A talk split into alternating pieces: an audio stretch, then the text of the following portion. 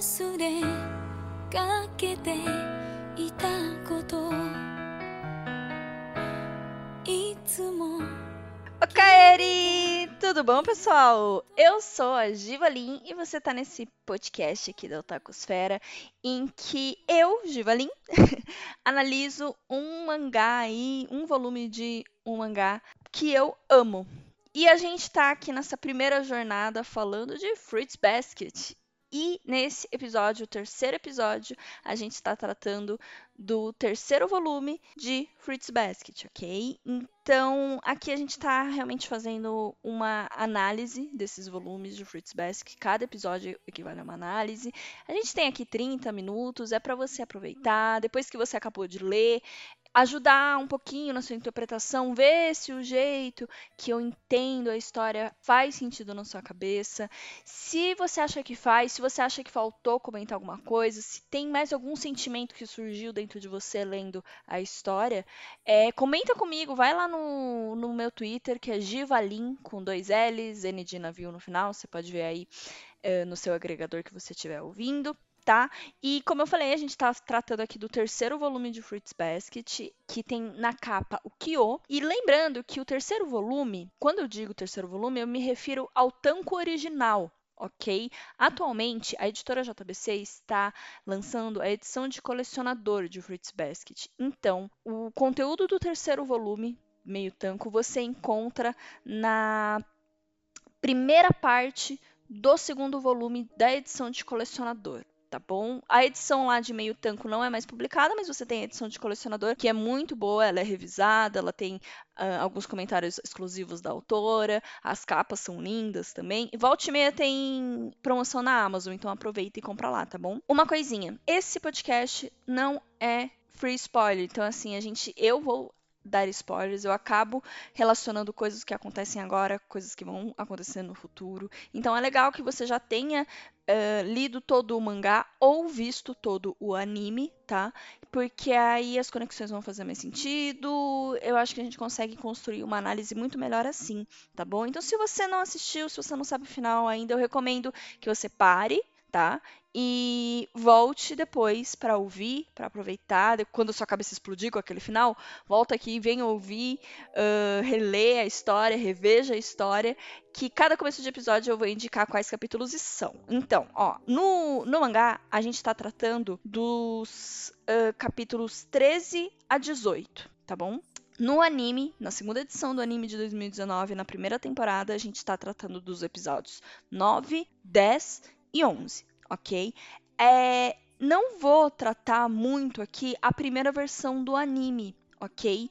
É, ela tá lá na Funimation, assim como a segunda versão. É, é, legal dar uma olhada se você for muito fã, só que a história acaba indo por um outro caminho, ela só engloba até mais ou menos o volume 6 do mangá. Vale a pena por algumas coisinhas extras que só tem nesse anime, tipo a abertura e o encerramento. Mas aqui a gente vai realmente falar do mangá e como a segunda versão do anime é fiel ao mangá, basta você assistir o anime também tá bom? E lembrando, temos spoilers. Então, aproveite esse episódio e não esquece de comentar comigo lá no Twitter.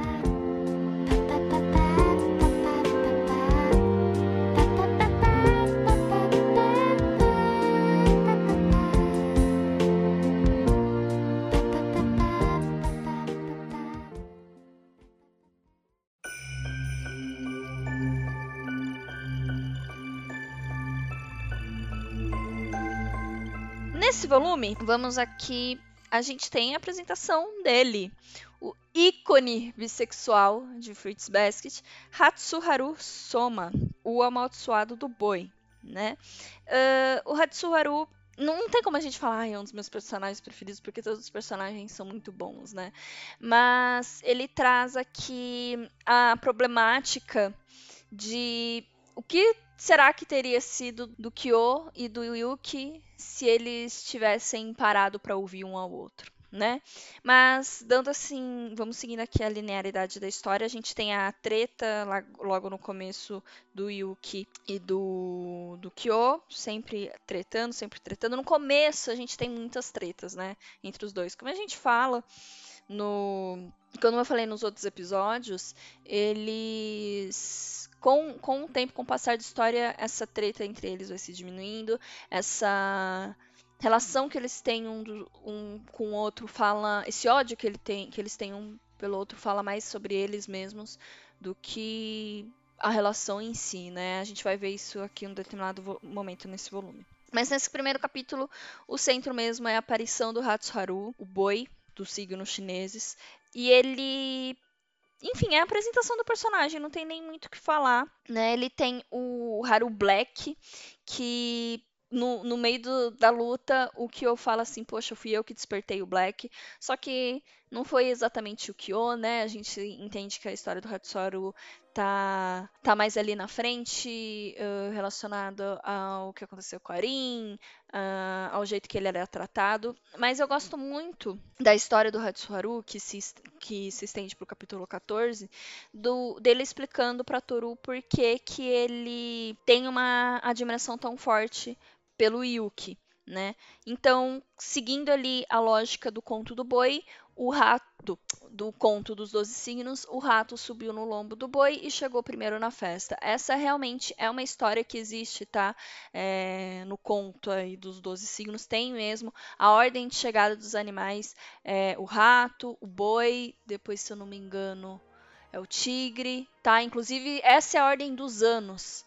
Né? Então, por exemplo, 2020 foi o ano do rato, 2021 agora é o ano do boi, e o ano que vem, se eu não me engano, vai ser o ano do tigre, tá? Essa ordem é a mesma ordem dos animais que chegaram na festa. Enfim, é... a gente tem aqui o Hatsuharu falando assim: os adultos riam do boi, dizendo que ele era burro e lesado, e que foi por isso que o rato se aproveitou dele. E claro que falavam meio que brincando. Mesmo assim, eu fiquei com a sensação de que eles me chamavam de burro e lesado. E ele tinha essa. Por causa dessa sensação, por causa do jeito que a sociedade fez ele se sentir com relação a ele mesmo e também com relação ao Yuki, ele odiava o Yuki, né?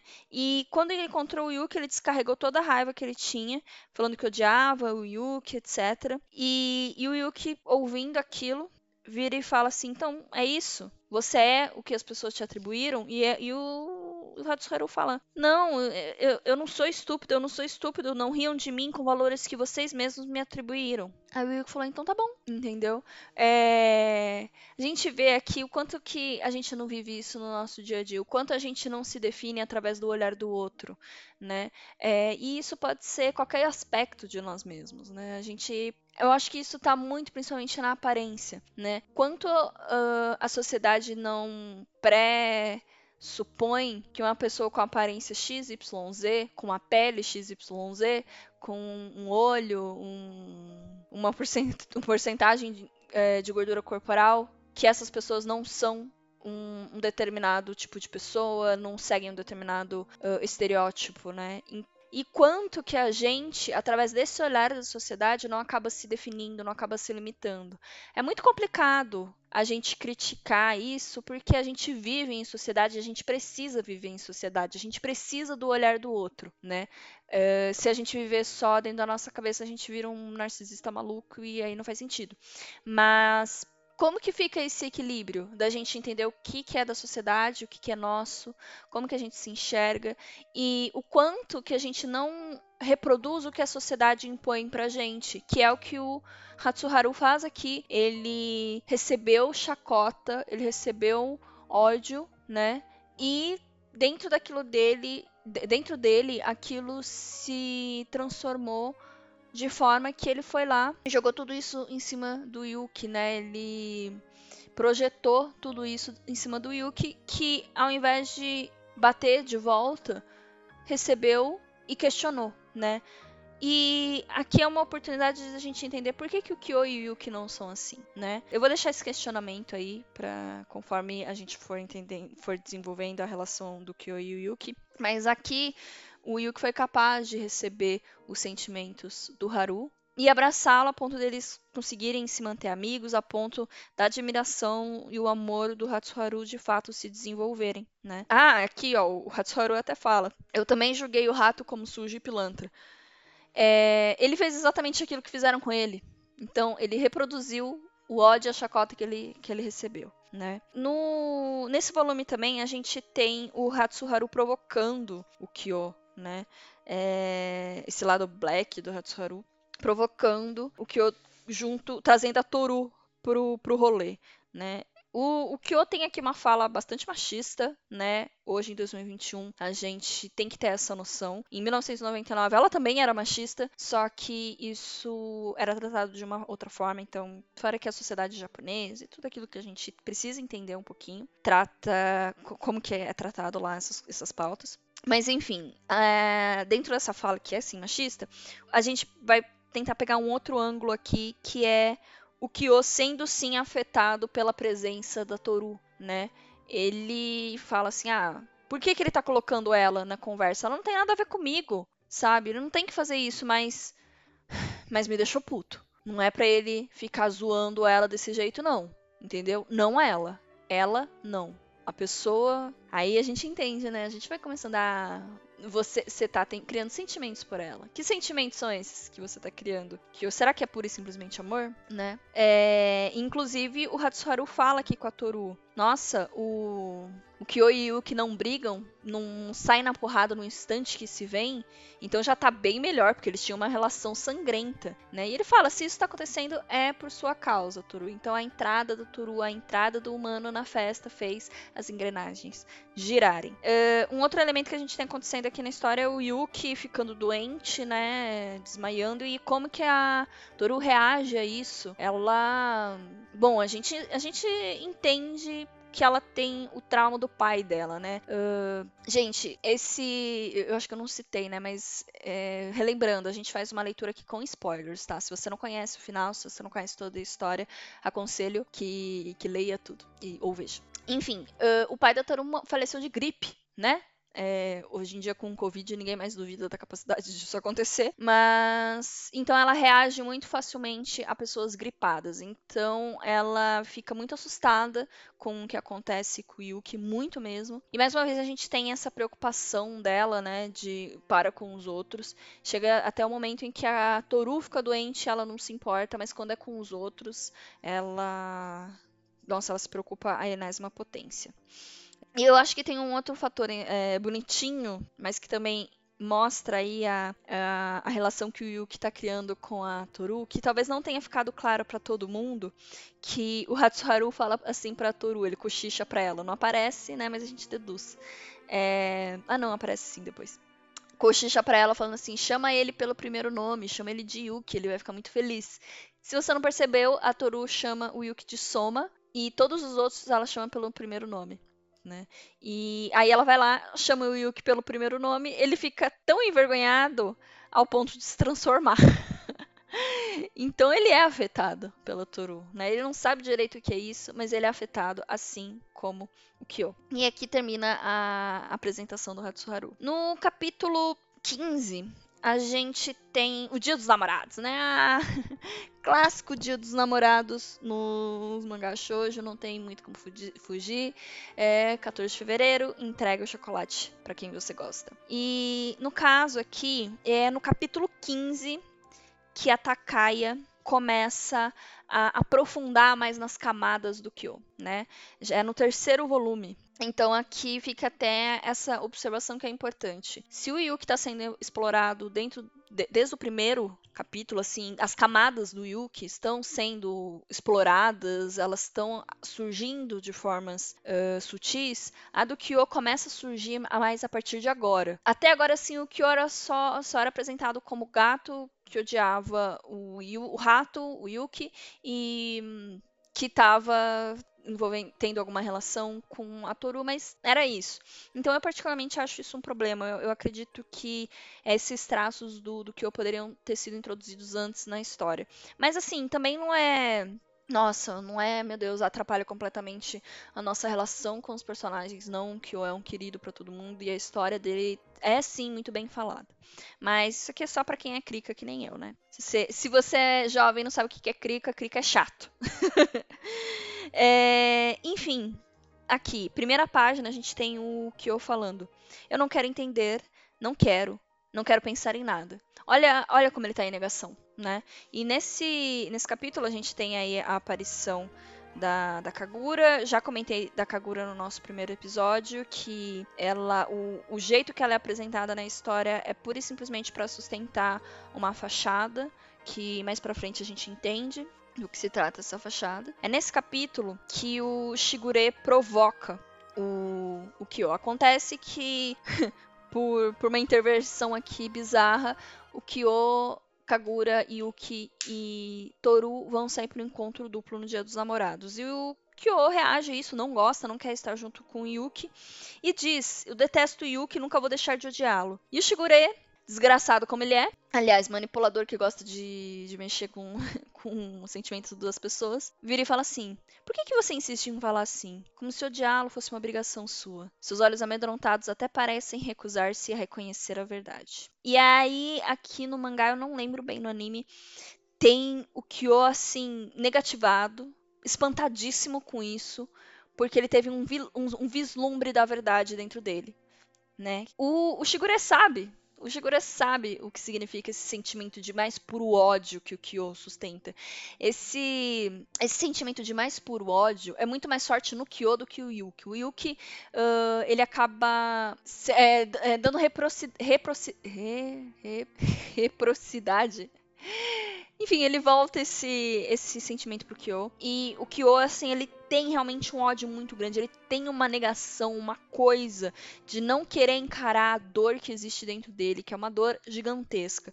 E aqui na, no, no negativado, a gente tem um corpo estendido, uma mão. É, parece uma mão estendida, mas a gente entende que é um corpo deitado, estendido, com uma mancha branca, que se você inverter, ela fica uma mancha preta, que dá pra entender que é sangue. Então a gente tem um corpo aqui sangrando, e o Kyo, assim, espantadíssimo. Ao ter um, um, um vislumbre da verdade, e nisso ele até acaba saindo correndo. O que, que é essa verdade? Do Kyo. Qual é a relação dessa verdade com o ódio que ele tem pelo Yuki? Pois é, né? Ele tá se escondendo dentro desse ódio, porque esse ódio protege ele de uma dor muito grande, tanto que a Toru percebe isso. E ela fala: "Cara, não, não fala desse jeito, né? A Toru tem um jeito dela de falar. Fala: "Olha, você pode, você pode continuar odiando ele, se for necessário. Se isso, se isso fizer você se sentir mais aliviado, tá bom, você não precisa se dar bem com ele. Então a Toru vai percebendo, né, que essas camadas profundas do Kyos e do, da relação dele com o Yuki é muito mais do que pura simplesmente o gato querer entrar no, nos 12 signos, seu 13 terceiro signo, né? É, é aquele lance de ele usar o ódio dele como defesa, para esconder a fraqueza que ele sente dentro de si, para esconder a culpa que ele sente relacionada a Kyoko, mas antes disso, em relação à mãe dele, em relação a ser o excluído, a ser o, o renegado dos signos, em relação a, a se transformar, né, naquele monstro, em relação ao que ele é, e aos erros que ele cometeu, o quanto ele tem dificuldade em aceitar a parte que ele é que não é problemática e a parte que também é problemática, a parte não é necessariamente problemática, mas a parte humana que erra, né? Então, o, o Kyo tem esse aqui no mangá, ele tá, quando a Toru encontra ele na floresta, ele tá em posição fetal, agachado, se abraçando, se protegendo, criando barreiras enormes, assim, ninguém entra aqui e ninguém sai porque eu também não quero sair. E, enfim, as palavras da fazendo se derreter um pouco. E, e eles voltam para casa, etc. O Shigure lá fingindo que não, que não é com ele, né? E no capítulo seguinte, capítulo 16, eu não lembro se isso tem no anime, mas aqui a gente tem um vislumbre da personalidade do Shigure. O Shigure, na, na minha opinião, ele é um dos personagens mais complexos de se entender em Fruits Basket, porque ele não segue aqui uma lógica um, padrão em relação ao resto dos somas, né? O Shigure não tem essa dor de ser quem ele é. Ele não expressa isso. Ele tem os problemas com ele mesmo. Nesse capítulo ele fala que a Toru joga na cara dele que ele é o mais sujo ali entre eles, mas a questão para ele, isso não importa isso não importa, por mais que ela jogue e tudo mais, ele tem objetivos. Ele diz aqui que a coisa mais importante para ele é a Kito, depois ele diz que a, a coisa mais importante para ele é ele mesmo, enfim. Então, essa descrição que tem nesse capítulo, que foi feito pelo Aya, a gente ainda não sabe que é o Aya, mas que o, que o Aya faz que ele é como as ondas do mar. Toda vez que você tenta alcançá-lo, elas vão embora, né? Então, o Shigure, ele, nossa, ele passa totalmente essa impressão para mim. Toda vez que a gente acha que a gente vai entender um pouquinho sobre ele, ele escapa pelos dedos, vai embora, principalmente porque a gente só vai entender a relação dele com Akito muito mais para frente, mas mesmo quando você entende, essa relação ela é tão fora do padrão, o jeito que eles se tratam e se cuidam, se amam, etc, que que continua sendo aí essa onda do mar que vai e vem. Né? Ele não é, ele não é o príncipezinho encantado, ele é o que ele quer ser e dane-se. Né? Enfim, aqui é legal que ele já primeira página você já mostra o sonho, né? A gente só pega isso quando relê. Não tem jeito, porque Fruits Basket tem muitos detalhes, né? E esse lance do sonho é o sonho que eles tiveram quando a Kito estava para nascer, os, os, signos que existiam naquela época uh, em que a Kito nasceu tiveram um sonho que Deus estava chegando. E isso ficou marcado em todo mundo, ficou profundamente marcado no Shigure, mas ficou marcado de uma forma diferente. E o fato dele falar que ele é o mais amaldiçoado de todos, é muito representativo, assim, no sentido de. O que, que é essa maldição? Uma parte dessa maldição é não conseguir desobedecer a Akito de jeito nenhum. É amar Akito de uma forma incondicional ao ponto de isso fazer mal para você mesmo. E o Shigure, ele pegou esse amor que ele sente por Akito e transformou isso na força dele.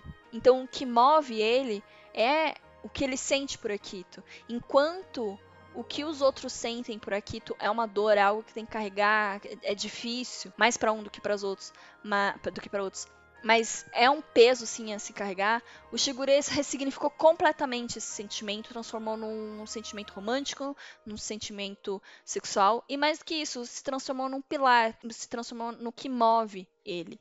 Então, quando ele diz que ele é o mais amaldiçoado, é porque ele é uh, que está mais interligado com Akito, porque ele ama Akito de uma forma que isso está relacionado a ele mesmo. Então, olha como esse narcisista desgraçado ressignificou toda a situação. O Shigure é realmente um, um, personagem à parte aqui. Então, quando ele vê a Toru, ele fala: Cara, você cuida das pessoas de uma determinada maneira que não tem nada a ver com quem eu sou, entendeu? Você trata as fraquezas delas, só que o que tem nelas para mim não é fraqueza, né? E aí ele se vê como o cara mais sujo do quarteto ali, né? Tem até aqui ele falando, ó, para alcançar o que eu quero, eu posso até mentir e manipular se for necessário.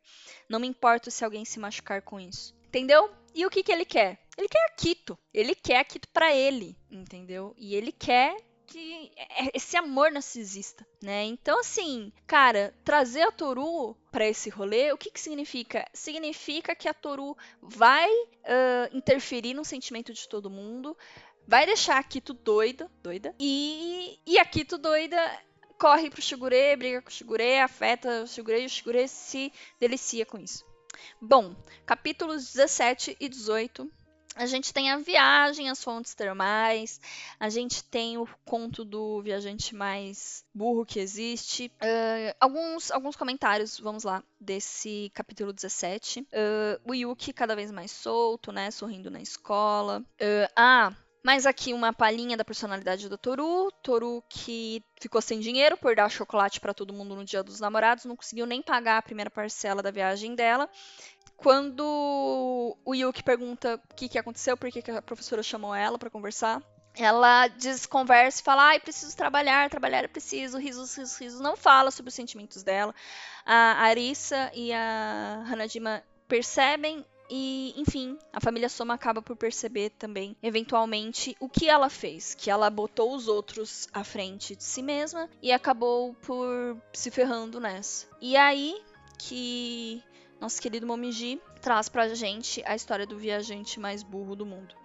É... Antes disso, na verdade, a gente tem o, o Kyo aqui se controlando, né? Quando ele percebe que a Toru colocou os outros à frente de si mesma, ele quer explodir com ela, mas se controla, né? Que você vê que ele tá começando a mudar aqui aos pouquinhos. E enfim, vem aí a história do viajante mais burro do mundo. O viajante mais burro do mundo, caso você não se lembre, é um viajante que por onde ele passava as pessoas pediam coisas para ele, pediam dinheiro, pediam roupa, pediam serviço, pedia tudo, e ele sempre ia dando. O que quer que as pessoas pedissem, ele ia dando, ele ia dando, ele ia dando. Nunca ninguém agradeceu ele, ele só dava porque era o que ele queria fazer. Chegou a um ponto que ele se doou tanto que ele acabou morrendo. E ele, antes de morrer, ele recebeu um, um bilhete da, do monstro que comeu os olhos dele.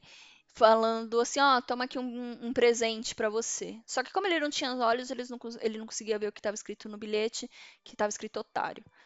É, só que, mesmo sem saber o que era o presente dele, o viajante começou a chorar e falou: Muito obrigado, muito obrigado é o primeiro presente que eu recebo na vida e ele acaba morrendo nessa situação. E o Mamiji fala: Poxa, como ele era bom e adorável. Sabe, os prejuízos, os problemas, nada disso importava. Para o viajante, isso não era importante. O importante é que, mesmo que todos achassem, para mim ele não era um trouxa. Mesmo que fosse fácil enganá-lo, eu nunca faria isso. Eu gostaria de fazer ele feliz. E você, Yuki e Kyo? Vocês também acham que ele era só um otário? Fechem os olhos e pensem. O que vocês acham do viajante? Bom, aí os dois entram aqui em seus pensamentos e tá ali a Toruzinha toda feliz, servindo, né? Junto, ajudando eles, acolhendo eles. Então, será que é trouxa mesmo? Essa pessoa que tá me fazendo bem, será que é trouxa? Eu venho aqui de novo com aquela crítica em relação a esse jeito da Toru. Sinto muito Giovana de 15 anos, mas sim, a Toru é uma trouxa. Dentro do contexto da história, Vamos ter essas duas visões. Dentro do contexto da história, esse jeito da Toru é, é bom. E isso volta para ela de uma forma muito bonita, muito significativa. Esse jeitinho dela. Porém, gente, no mundo real, não seja uma pessoa que super se doa, porque isso não volta. O mundo não é equilibrado, o mundo não é justo. Então, é preciso ter um pouco de filtro lendo aqui Fruits Basket. Não é, tente ser a Toru na tua vida, porque isso vai, de um jeito ou de outro, causar solidão. E a Toru sente solidão. Ela sente né? Só que acaba conseguindo contornar isso porque o lado bom dela trouxe gente boa pro lado dela, enfim. Seja uma pessoa boa, traga pessoas boas pro seu lado por causa desse seu jeito, mas cuidado, tá? É, não seja só Toru. Com isso, o Kyo acaba concordando, vai pra viagem, todos vão na viagem, felizinhos, para as fontes termais. E aqui, fontes termais, eu acho, ah, eu acho um amorzinho esse episódio. É... A gente tem a aparição da Okami, a mãe de Ritsu.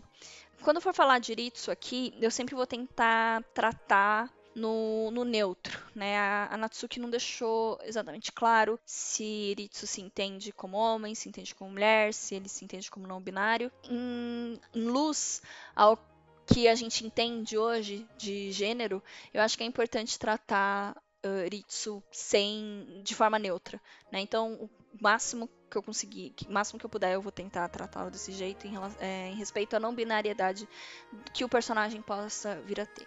Tá bom? É, provavelmente eu vou acabar escorregando, porque são 15 anos tratando como homem. Mas, enfim, eu acho que é bom a gente ter esse, essa reflexão, né? A gente tem a aparição de, da Okami, a mãe de Ritsu, totalmente totalmente sintomática, né? Pedindo perdão, uh, pirando, dando a louca. É, e a Okami traz um. Ela é a primeira que traz esse, essa, esse elemento da história, que são as mães de Fruits Basket. Claro que a gente teve a Kyoko, a Kyoko tá presente aí desde o começo tal, mas como aí uma outra figura de mãe, ela é a primeira que aparece e, e, a gente já entende que a relação dela com o Ritsu tem alguma coisa ali, né? Com o Ritsu.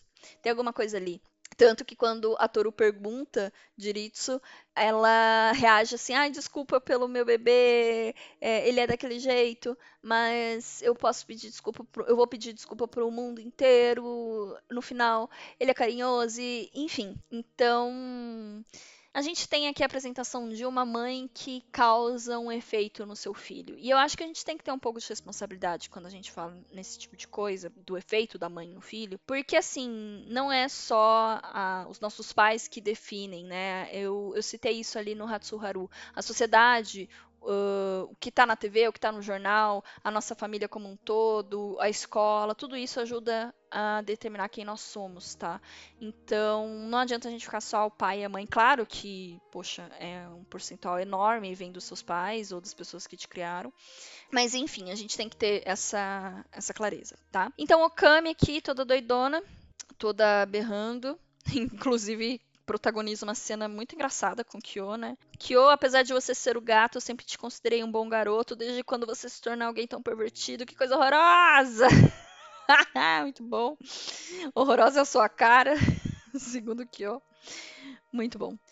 Um ponto importante desse capítulo é o Yuki, né? O Yuki. A, a Toru se atrapalha jogando ping-pong com o Kyo, faz um, um, movimento super tosco, super engraçado. O Yuki se retira do recinto pra rir e Toru vai atrás e pergunta: por que, que você não riu ali? Ah, não, eu não ri assim nem na frente dos meus pais, muito menos na frente do Kyo.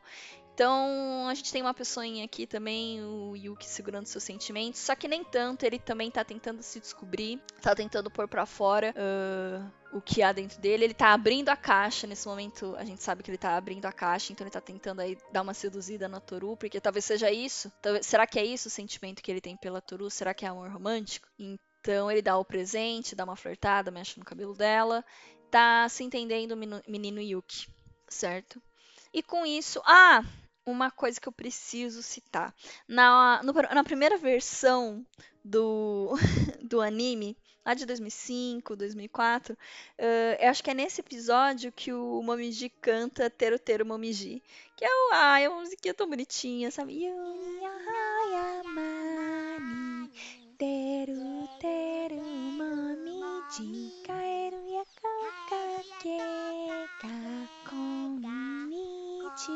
é, é, muito bonitinho ele cantando. Claro que eu cantei aqui que nem, né? Minha habilidade zero para cantar. Mas é muito bonitinho. Eles colocaram isso no, na primeira versão do anime. Ai, é, é, muito legal lembrar dessa, dessas coisas ali quando a gente estava começando a lidar com o Fruits Basket. Quando o primeiro anime saiu, a obra não tinha terminado. Então era, era muito gostoso acompanhar tudo junto. E vamos ver se a gente tem mais algumas considerações extras sobre esse volume. Bom, o volume 3 tem o Kyo na capa, né? Uh, ai, tem nem o que falar. É, é, no, na edição de colecionador tem o Kyo e o Yuki. Inclusive, eu fui dar uma olhadinha no final da edição de colecionador. E tem uma ilustração aqui do Yuki e do Kyo se olhando, se encarando. Gente, que é maravilhosa.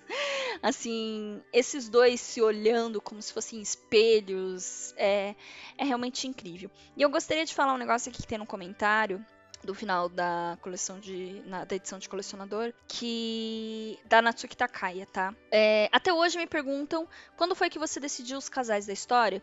E bom, claro que desde o começo, quando bolei o plot todo da, narratinha, da narrativa, já tinha definido tudo. Então, tá aí Desde o capítulo 1, a Natsuki já sabia quem seriam os casais, quem iria amar quem, quem iria odiar quem. Ela fala isso, inclusive, aqui nesse comentário. A nossa Natsuki uh, não escreve a história à toa, não constrói os personagens de, de maneira casual. Ela conecta tudo muito bem. Uh, mais um comentário sobre esse, essa edição. A gente tem, né, na aparição do Haru, uma coisa muito clara que é a versão black dele, né? Que ele se transforma, fica 100% putaço. Eu particularmente acho que a Natsuki poderia ter explorado um pouco mais esse lado. Eu não gosto de falar lado negro, né? Porque a gente sabe que isso tem uma conotação racista, mas esse lado que. esse lado raivoso do Haru, ele, ele aparece outras vezes na história, né? Ele é bem usado, mas eu gostaria de ter visto esse lado do Hatsuharu, esse lado raivoso ter sido melhor explorado. A gente vê aqui o Hatsuharu como alguém que odiava o Yuki por causa do, do olhar de terceiros. A gente entende ele na história também como parceiro da Darin, como uma pessoa muito generosa e tal, mas e esse esse lado raivoso dele? Né? Como que poderia ter sido entendido melhor? Eu confesso que sinto um pouquinho de falta.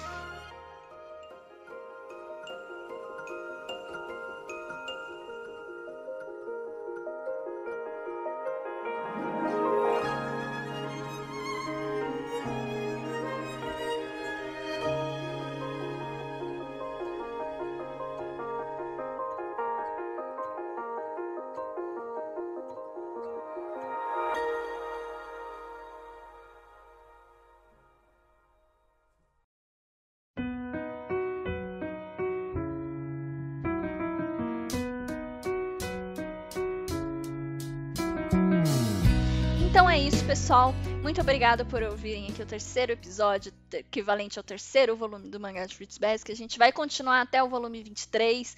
Ainda temos alguns alguns vários episódios, temos mais 20 episódios pela frente, mas são episódios rápidos, né? 30 minutos. Eu espero que você esteja se divertindo, eu espero que você esteja aprendendo tanto sobre essa história e que isso possa te ajudar de alguma forma, da mesma forma que me ajudou. Não se esqueça, o Fruits Basket está sendo lançado pela editora JBC em sua edição de colecionador e também está lá na Funimation, a primeira temporada, a segunda creio que vai entrar logo logo, e a terceira tá para vir agora na, em abril de 2021, que pega o arco final. Muito obrigado por chegar até aqui. Tchau, tchau!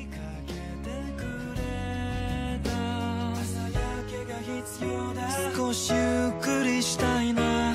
何を始めよう。ワクワクが増すような。